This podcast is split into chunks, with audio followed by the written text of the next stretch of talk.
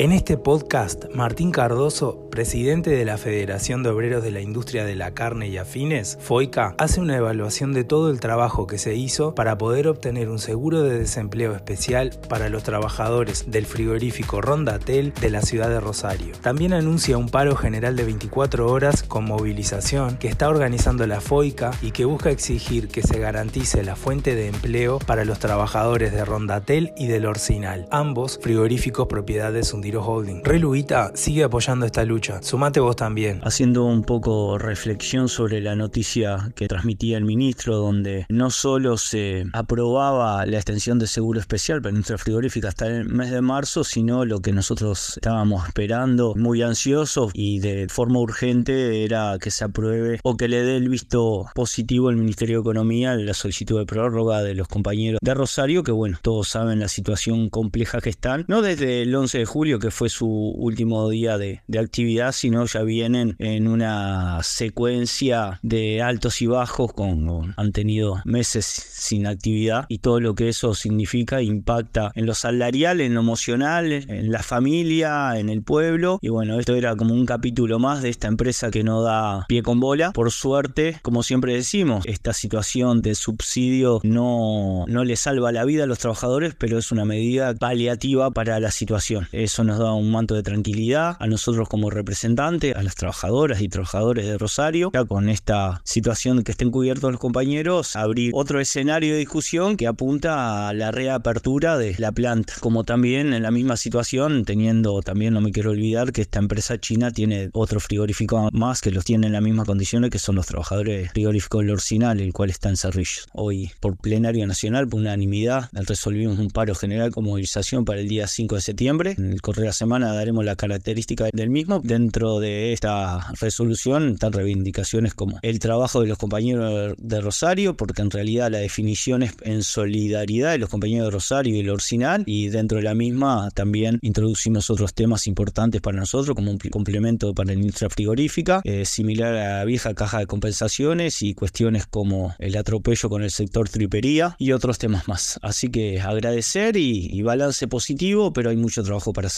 Como directiva de federación somos representantes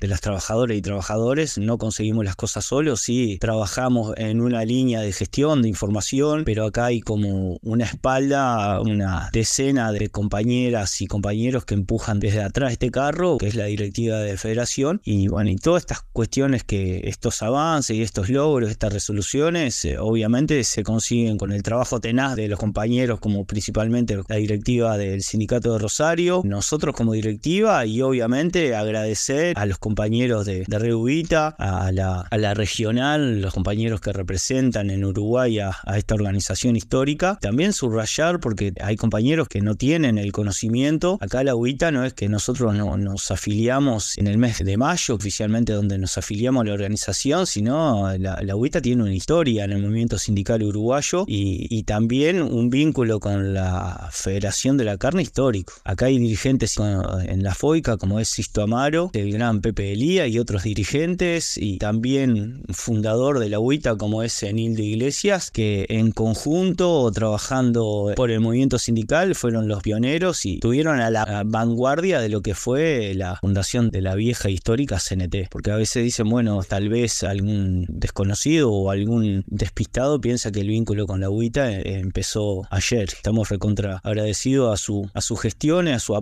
así que nosotros hacemos un balance positivo, tenemos un camino largo todavía para recorrer, agradecer a, la UITA. Encontrar más contenido en reluita.org y compartilo.